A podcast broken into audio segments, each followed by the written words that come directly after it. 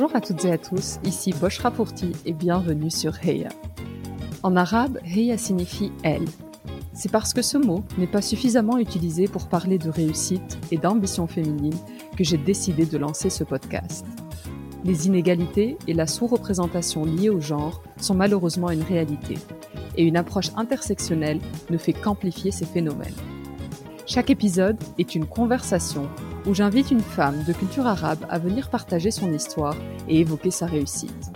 Mes invités ont toutes des backgrounds et trajectoires différentes. Elles sont journalistes, entrepreneurs, écrivaines, artistes ou encore médecins, et vous serez, je l'espère, inspirés par leur réussite. L'objectif de ce podcast est double. Tout d'abord, promouvoir une image différente de la femme arabe en mettant en lumière ses parcours exceptionnels mais aussi aider les plus jeunes ou celles en quête de renouveau à trouver des rôles modèles et ambitionner leur avenir. Ma conviction ultime est que la seule manière d'y croire, c'est de le voir, ou en l'occurrence d'entendre. Si ce podcast vous plaît, je vous invite à prendre quelques minutes pour le noter 5 étoiles sur iTunes ou Apple Podcast. C'est la meilleure manière de le soutenir. Sans plus attendre, je vous laisse découvrir notre invité du jour. Cette semaine, je suis ravie de partager ma conversation avec Rada Hatem-Ganzer, gynécologue, obstétricienne et fondatrice de la Maison des Femmes, lieu de prise en charge unique des femmes en difficulté ou victimes de violences. Dans cet épisode, Rada revient sur son enfance dans le Beyrouth des années 60, où elle est la seule fille de la fratrie. Elle relate son arrivée en France à l'âge de 18 ans et les raisons qui l'ont incitée à poursuivre des études de médecine nous avons discuté de l'importance du métier de gynécologue, notamment dans l'accompagnement et le soutien des femmes vers le rôle de mère.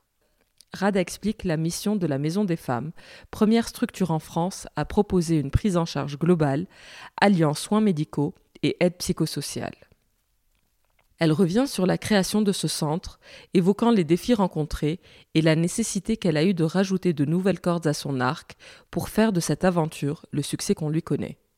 Si vous désirez en apprendre davantage sur la Maison des Femmes, je vous invite à vous rendre sur leur site. Tous les détails sont dans les notes.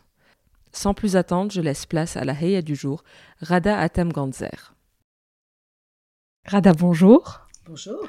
Merci beaucoup d'avoir euh, accepté mon invitation et merci de me recevoir dans ce très beau lieu lumineux, coloré qu'est la Maison des Femmes euh, dont on parlera euh, dans quelques instants. Mais merci à toi pour ta sollicitation. Je suis très touchée d'avoir été repérée comme une femme d'origine arabe euh, potentiellement intéressante. La tradition sur Heya, c'est de commencer par les origines. Donc, si tu es d'accord, est-ce que tu pourrais nous raconter euh, où est née, où a grandi la petite Rada, dans quel, euh, dans quel environnement, quel type d'éducation? Alors, petite Rada est née à Beyrouth, dans une famille de la moyenne bourgeoisie libanaise, bourgeoisie catholique, maronite au Liban. Euh, j'étais la troisième d'une fratrie de, quatre. J'ai trois frères. C'est important dans le contexte euh, oriental, évidemment, tu t'en doutes. Euh, j'ai eu une enfance, comment dire, j'avais deux grands frères assez rapprochés. Ma mère les avait eus jeunes, elle n'était pas très très à l'aise dans l'éducation et donc c'était compliqué pour elle d'élever de, tous ces enfants arrivés d'un seul coup sans aucune euh, méthode, si je puis dire. Et j'ai très vite compris qu'il fallait pas que je fasse trop de bruit parce que les deux autres, ils en faisaient beaucoup. Donc j'étais plutôt une petite fille euh, sage, en fait. Mais c'était aussi une façon d'être euh, libre et autonome, c'est-à-dire que je, je lisais beaucoup, je voulais apprendre plein plein de choses, donc je voulais à la fois faire de la danse, du piano, du sport, du, foot, tout ce que je pouvais. Et probablement que j'avais compris que c'était, là que je trouverais mon autonomie. Et que hum, plus j'accumulais d'expériences, de contacts, et, plus je serais riche de tout ça, et plus ça serait facile pour moi. Donc j'ai grandi comme ça, puis après j'ai eu un petit frère encore, donc là j'ai vraiment fait la gueule, parce qu'il ne faut pas déconner. trop c'est trop. Ah, trop c'est trop, voilà. Donc je, je, lui ai longtemps voulu de ne pas être une fille. Après, je pense que bah, quand, la, quand la vie vous, vous met comme ça des, des petites euh, difficultés, moi, c'est aussi euh, très formateur. Et il a fallu que, que, je, que je fasse avec tout ça. Euh, j'ai eu la chance que, que mes parents soient de culture française euh, et qu'il m'ait inscrite au lycée français de Beyrouth. Ça, je crois que c'est quelque chose qu'on partage toutes les deux. Absolument.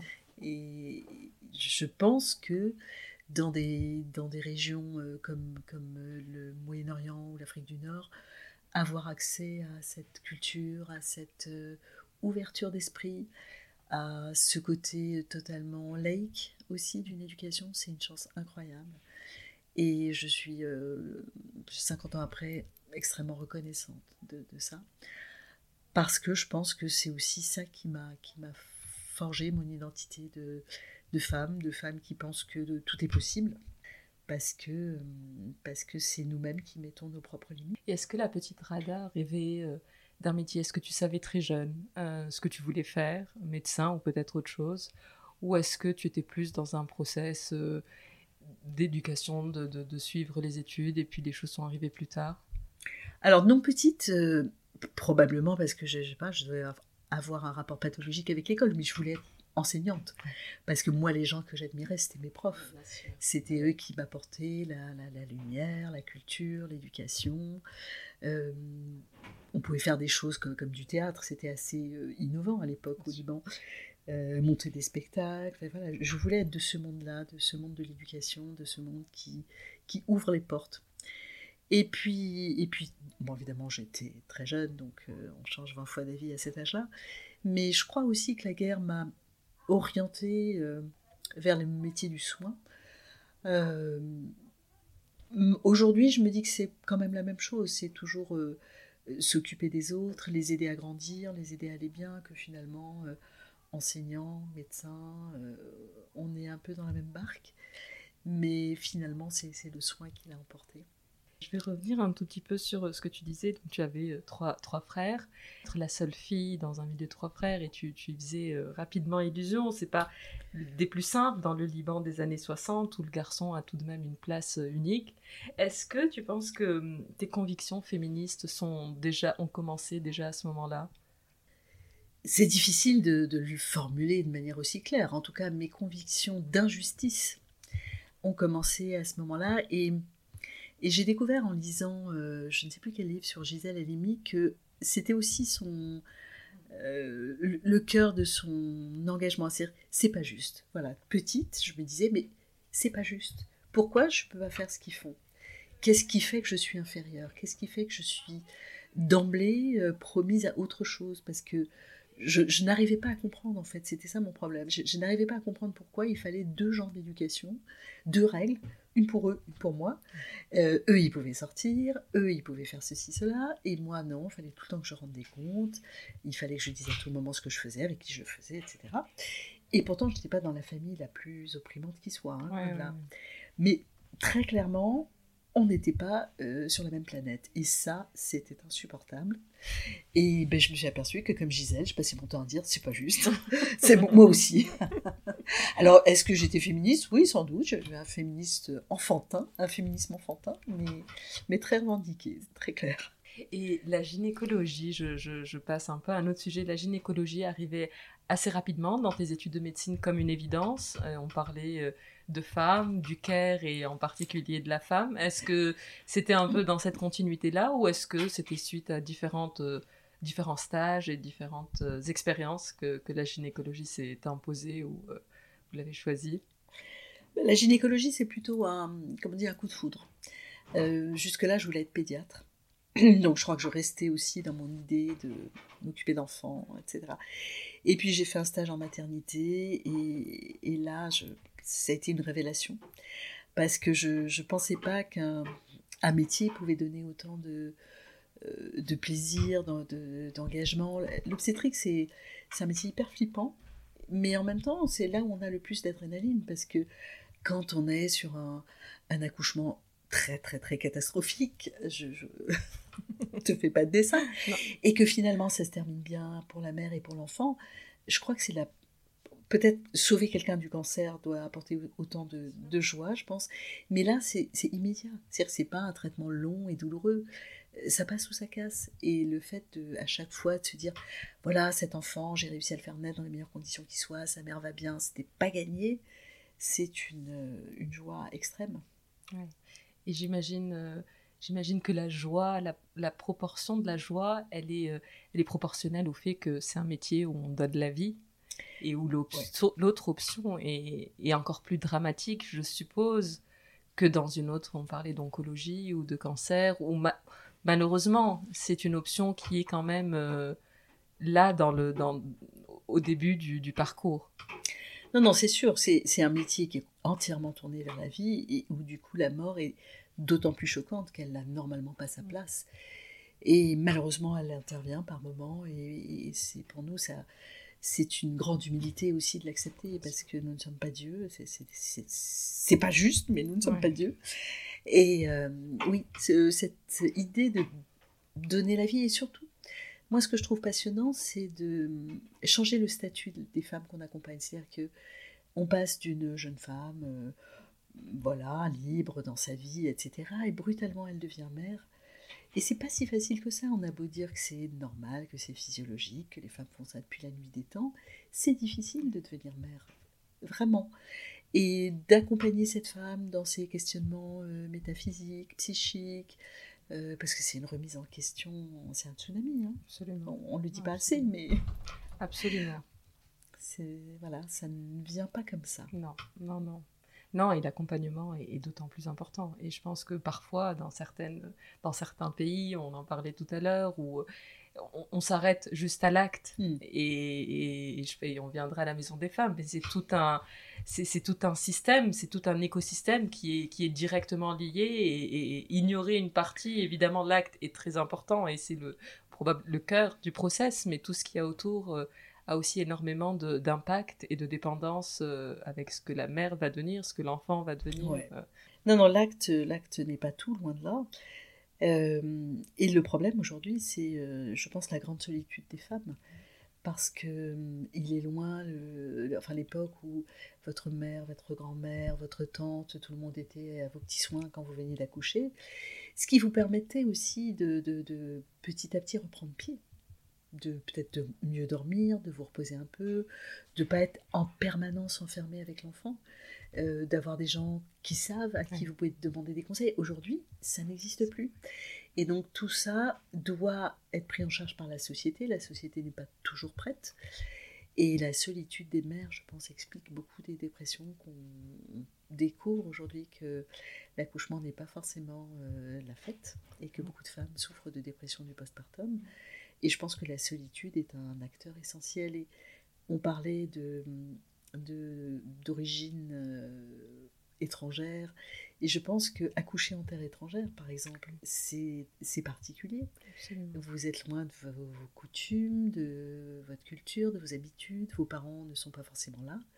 Et ça surajoute, je trouve, à, la douleur et à la solitude. Absolument, absolument. J'ai reçu euh, Soraya, une femme qui, a grandi en Algérie, qui s'est mariée, euh, qui, qui, est devenue chef cuisinière à l'âge de 50 ans, qui, qui était dédiée à être femme et maman.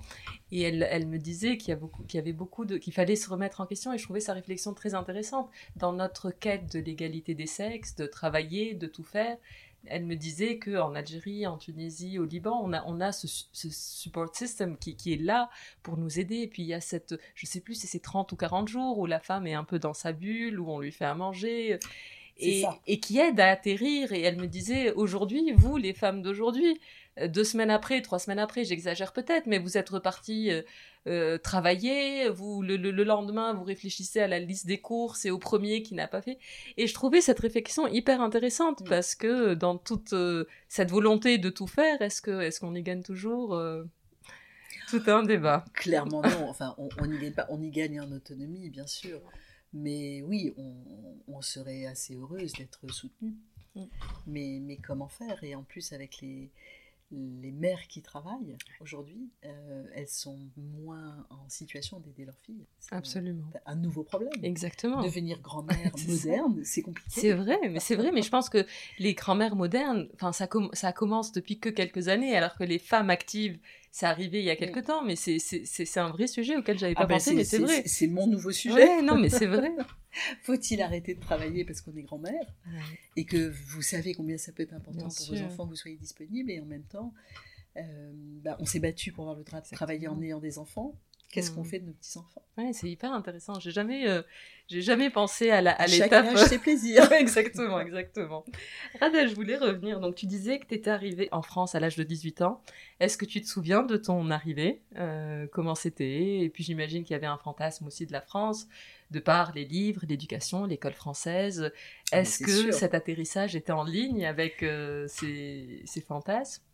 Oui, complètement, complètement. Et puis, il faut dire aussi que je sortais de, trois ans de, guerre civile et que n'importe quoi m'aurait paru le paradis, hein. je pense. Mais il se fait que ce n'importe quoi, c'était la France et que ça, ça tombait bien parce que c'était vraiment ma culture. C'est pas mes racines, mais, mais, mais, je suis chez moi en France comme tu dois l'être euh, aussi de par ton éducation. Et non, non, je me souviens encore de cette journée de, de septembre où je suis arrivée à Orly et où je j'ai pu me dire, voilà, ta nouvelle vie commence et hum, tu es libre de, de toute tâche, puisqu'en fait, je, venais seule, sans ma famille. Et, ma première hum, réaction dans Paris, ça a été waouh, je suis totalement anonyme. C'est quelque chose qu'on ne connaît pas en Orient. Et euh, ça a été pour moi comme une bouffée d'air frais, de me dire en fait tout le monde s'en fout de ce que je fais, de ce que je ne fais pas. Alors que dans, nos pays, dans nos petits quartiers, la moindre voisine euh, sur son balcon est en train d'épier à quelle heure tu sors, avec qui t'es rentré, euh, quel garçon tu as embrassé, mm. c'est juste impossible.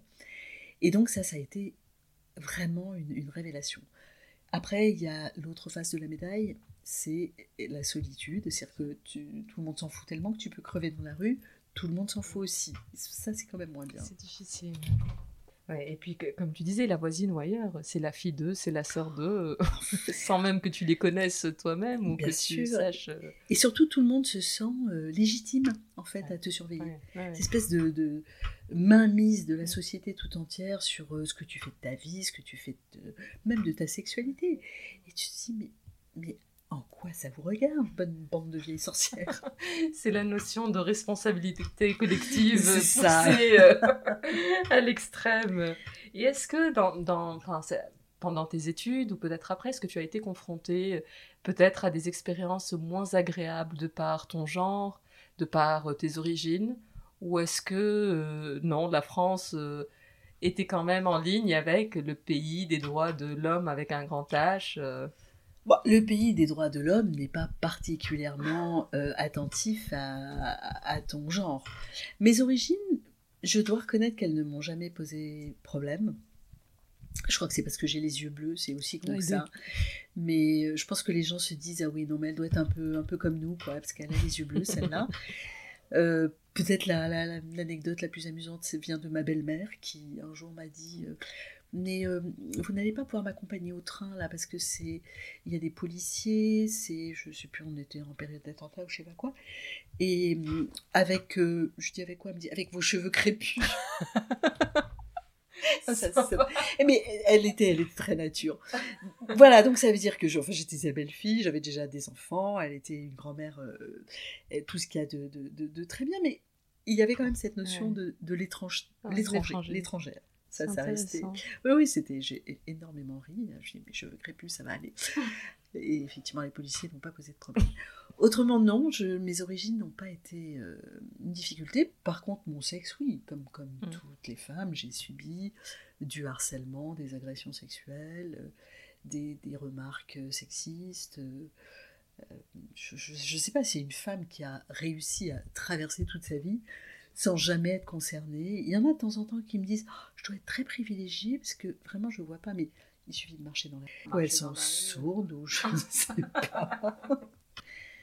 tu as travaillé dans des hôpitaux à Paris et ensuite à Saint-Denis. Est-ce que le choix de Saint-Denis était, euh, était le hasard ou plutôt un choix militant? C'était une forme de hasard, c'est-à-dire que j'aurais jamais eu l'idée de venir euh, travailler à Saint-Denis. Je ne connaissais pas du tout cette banlieue-là. Et euh, c'est un poste qui m'a été proposé donc par, euh, par le médecin qui, exerçait cette fonction avant moi et qui m'a dit je prends ma retraite, euh, je pense que tu, pourrais me remplacer, tu as le bon profil, je ne sais pas très très bien de quoi il parlait. Et j'avoue qu'au début j'étais assez méfiante et réticente. Pour moi c'était une banlieue très violente. J'avais pas envie quoi, j'avais pas envie de revivre Beyrouth.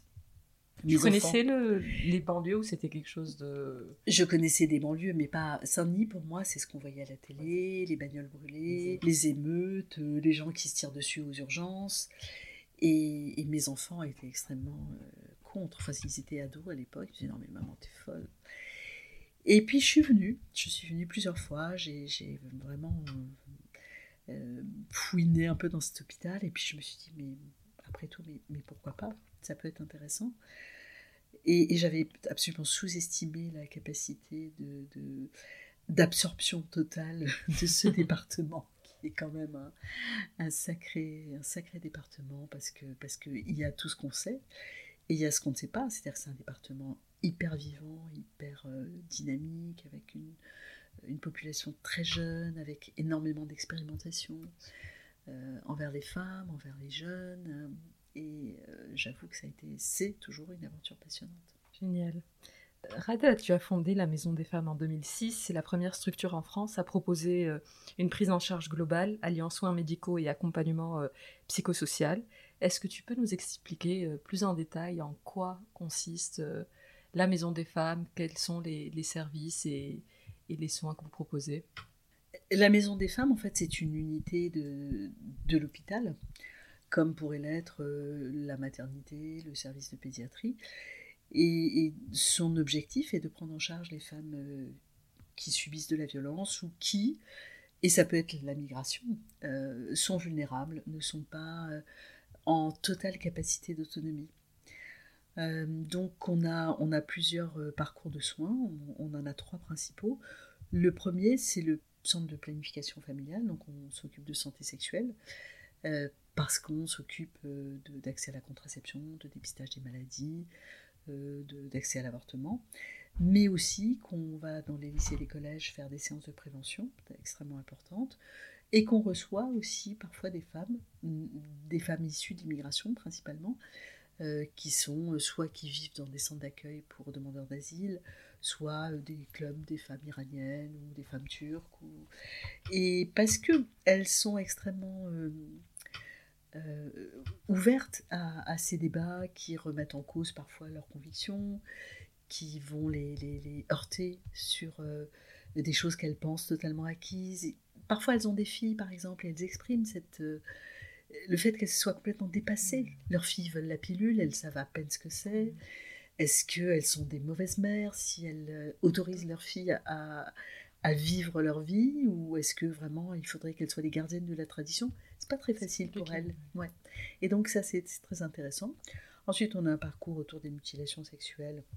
Ça, ça s'adresse à des femmes la plupart du temps d'origine euh, Afrique subsaharienne et avec une prise en charge psychologique, sexologique, chirurgicale, euh, etc.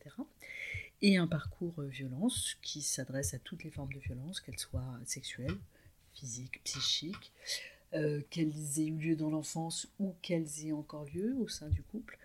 Et là, on a une prise en charge médicale globale de la santé de ces femmes qui souvent se négligent ou ont des maladies euh, dont elles ne s'occupent pas ou qu'elles n'ont pas bien identifiées. Et puis euh, psychologiques, elles sont toujours extrêmement stressées, déprimées et sous emprise. Et puis elles ont des difficultés sociales, elles sont isolées, elles sont euh, leur conjoint euh, a tout fait pour les appauvrir, euh, leur famille ne comprend rien. Voilà. Et donc on apporte la police pour le dépôt de plainte, le juridique pour les accompagner, des ateliers pour l'estime de soi, une prise en charge des enfants. Enfin, on essaye de répondre à tous les besoins. C'est admirable. Et à quel moment tu décides de, créer la Maison des Femmes? Est-ce qu'il y a eu un événement majeur, un déclic, ou est-ce que la réflexion a toujours été là? Et puis à un moment, tu te dis, euh, il y en a assez, il faut le faire maintenant non, c'est pas un déclic. Je, ne me suis pas réveillée un matin en me disant oh là là, il faut que je fasse ça.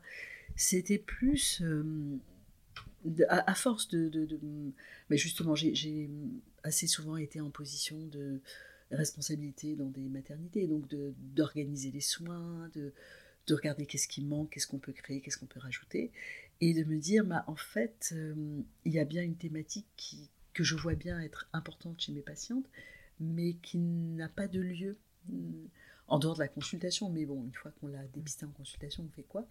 Il n'y a pas de lieu pour prendre ça en charge sur le moyen terme. Et c'est là que je me suis dit, peut-être, et c'était vraiment une hypothèse, hein, j'avais aucune garantie, peut-être que si elles étaient dans un endroit où on leur disait voilà, vous êtes là pour ça, c'est ça qui est important, sait que ça impacte votre santé, et c'est pour ça que ça nous intéresse, parce qu'on est soignant, et qu'ensuite on pourra aussi vous confier à d'autres acteurs, peut-être que ça pourrait fonctionner.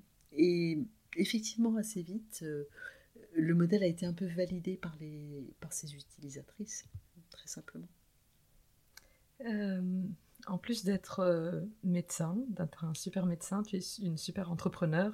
Pour l'ensemble du réseau, j'ai vu des derniers chiffres, vous êtes passé de 0 à 15 millions de budget de fonctionnement. C'est pour, les structures, euh, la totalité des structures. Exactement.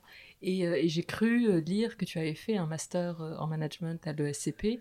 Est-ce que c'était ce choix de rajouter cette, cette, cette corde à ton arc C'était dans le projet de créer la Maison des Femmes ou rapidement tu t'es dit que le management, la gestion d'entreprise serait quelque chose qui te serait utile dans ton parcours? Non, à l'époque où j'ai choisi de, faire ce, master, c'était management des, médicale. Euh, j'avais déjà fait une, formation en management il y a 20 ans avant. En fait, j'ai été chef de service d'une maternité assez jeune et je me suis aperçue que nos études de médecine ne nous préparaient mais absolument pas à être des meneurs d'hommes. Or, euh, gérer un service, bon, c'est pas exactement comme gérer une entreprise, mais la question des ressources humaines est cruciale. Ce qui est plus fatigant, c'est pas de s'occuper des patients, c'est de s'occuper de l'équipe. Et là, je je m'étais pris euh, vraiment ça en pleine figure en me disant non mais il faut que tu te formes parce que ça s'improvise pas. Donc j'avais fait cette première formation et puis 20 ans, 15 ou 20 ans après, je me suis dit bon, les choses ont peut-être changé, il y a peut-être d'autres choses à apprendre et puis j'aime bien apprendre tout le temps, j'essaie de m'inscrire euh, chaque année à un truc. Donc j'ai fait ce master. Ça n'a pas révolutionné ma vie, mais ça m'a familiarisé avec des concepts, avec des méthodes, avec euh, euh, bah, justement des entreprises qui ne sont pas médicales, mais dont on peut s'inspirer. Du coup, ça t'a beaucoup servi bah, Ça m'a plus que pour euh, l'entreprise Maison des Femmes, parce que là, j'ai encore dû apprendre un autre métier qui est leveuse de fonds. Et, ça, je l'avais pas du tout appris. mais, mais plus, oui, construire un projet, euh, se, doter de toutes les, compétences, savoir comment aborder une équipe pour sa cohésion, pour son bien-être. Il faut embarquer les gens quand on construit un projet. si on n'y arrive pas, c'est mort. Et tu parlais de leveuse de fonds. ça a été compliqué. C'est probablement plus simple maintenant. Mais au début, quand, quand ce n'est qu'une idée, aussi belle qu'elle soit, euh, trouver euh, les personnes qui vous suivent, pitcher, expliquer que c'est quelque chose d'important. Ça a été euh, compliqué Ça a été au début terrible parce que en plus moi j'ai choisi de pratiquer une médecine hospitalière pour n'avoir aucun rapport avec l'argent, justement.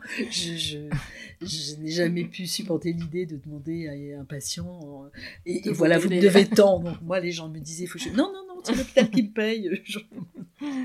ça, c'est extrêmement confortable. Et donc le jour, il a fallu que je rentre dans le vif de, euh, des finances. Ça a été assez douloureux pour moi, parce que j'aurais préféré m'en passer.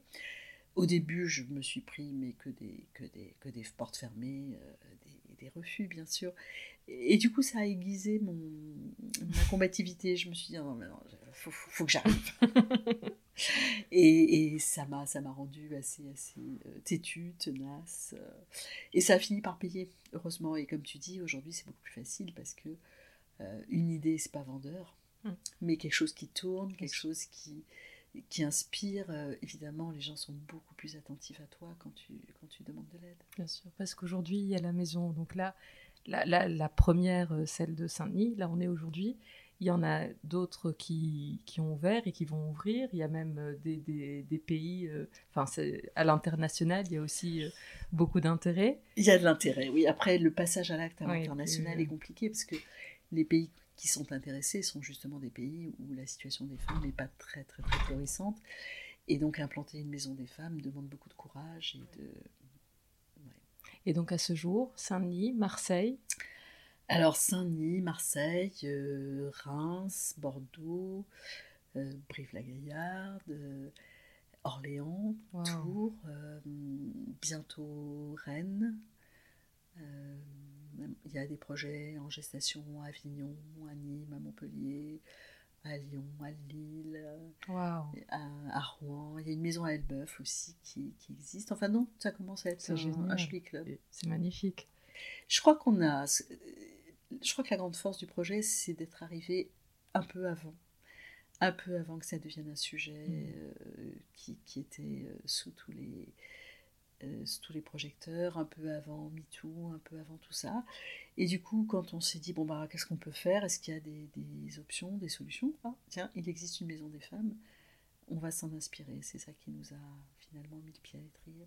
Et aujourd'hui, si on veut vous aider, on peut donner, faire des dons à la Maison des Femmes, oui Ah oui, on peut tout à fait nous soutenir financièrement parce que même si le gouvernement aujourd'hui met un petit peu euh, la main à la poche, euh, quand on veut faire fonctionner une structure comme ça, il faut beaucoup de personnel, et à l'hôpital, mais je pense dans toutes les entreprises. Euh, enfin, nous, on n'a pas beaucoup de matières premières à acheter, mais notre matière première, c'est l'humain, et les salaires coûtent cher.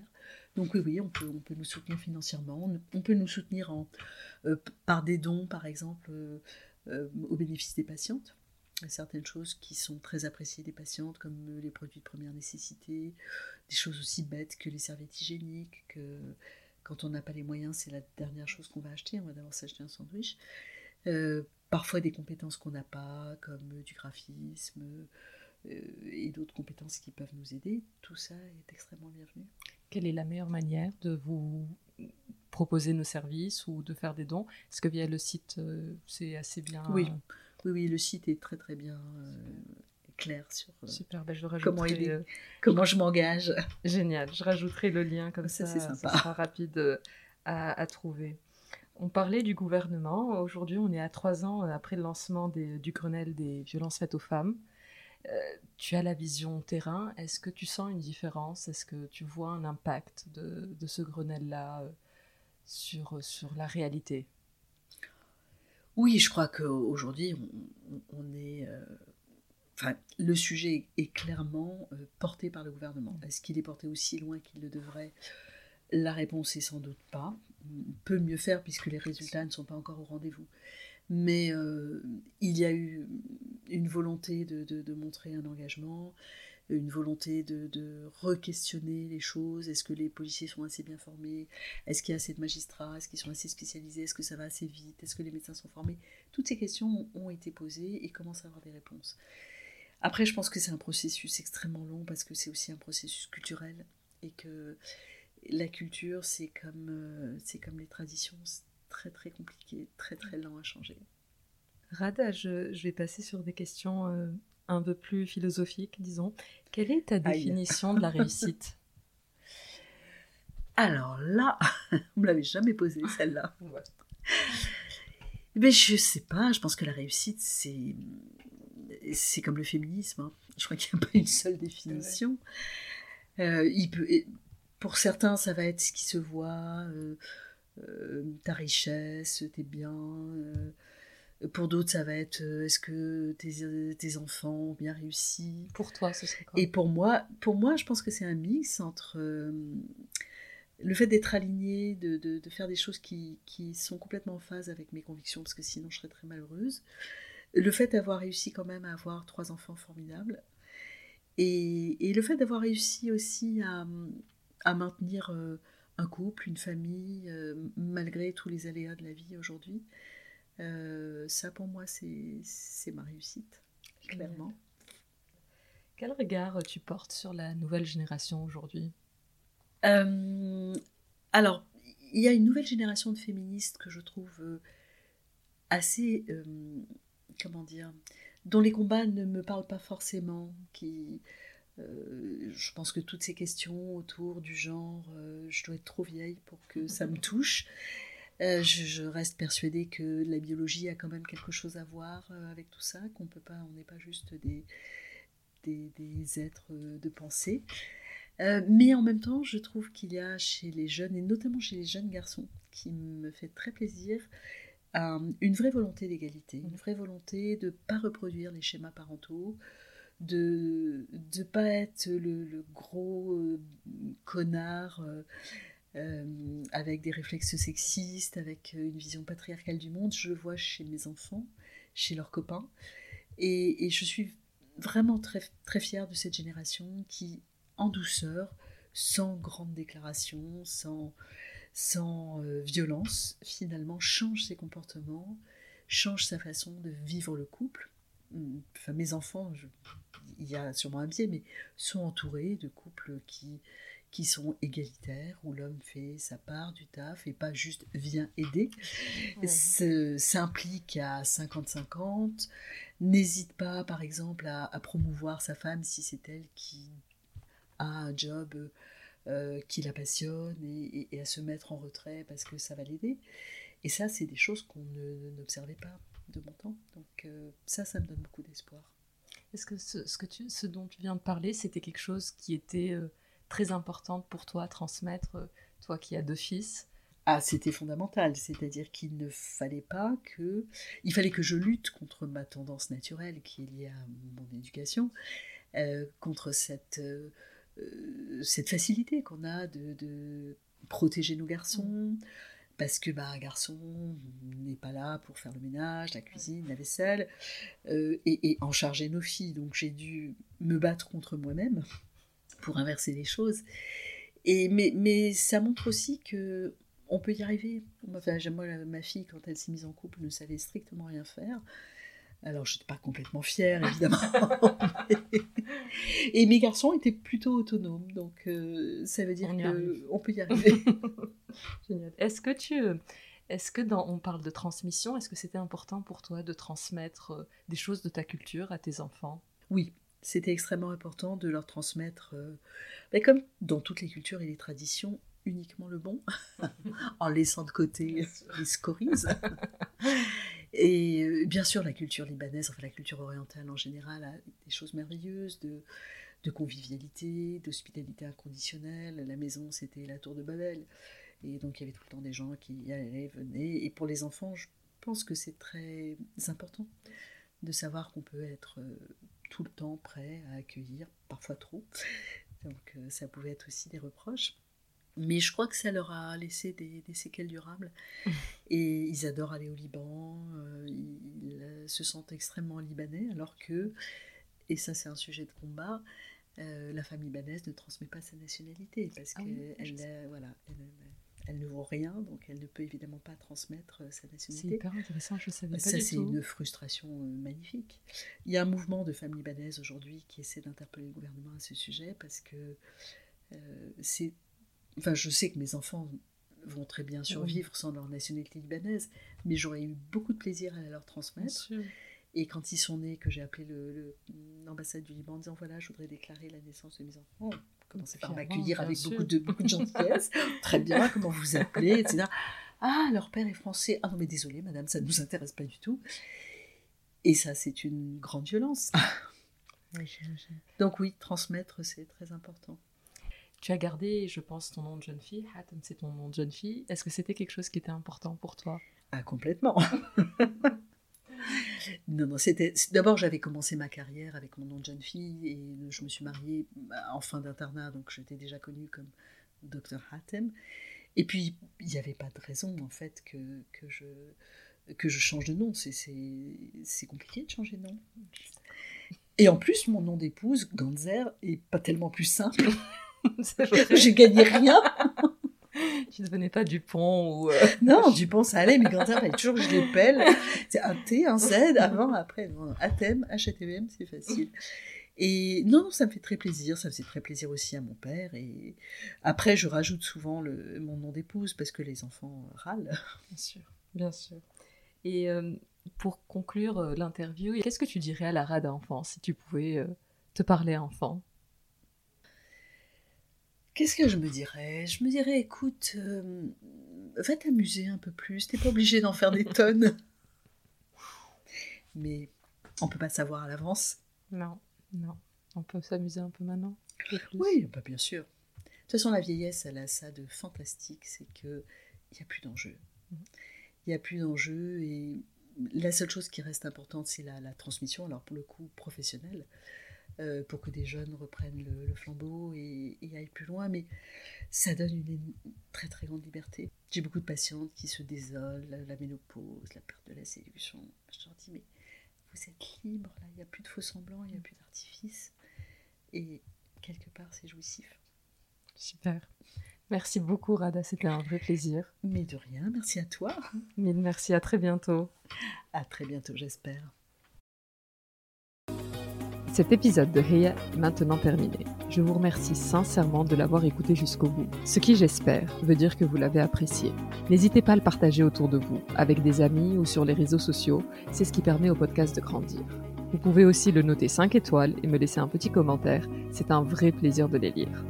Si vous avez des questions ou voulez me suggérer une invitée, n'hésitez pas à me contacter sur la page Instagram Heya underscore podcast. À très bientôt.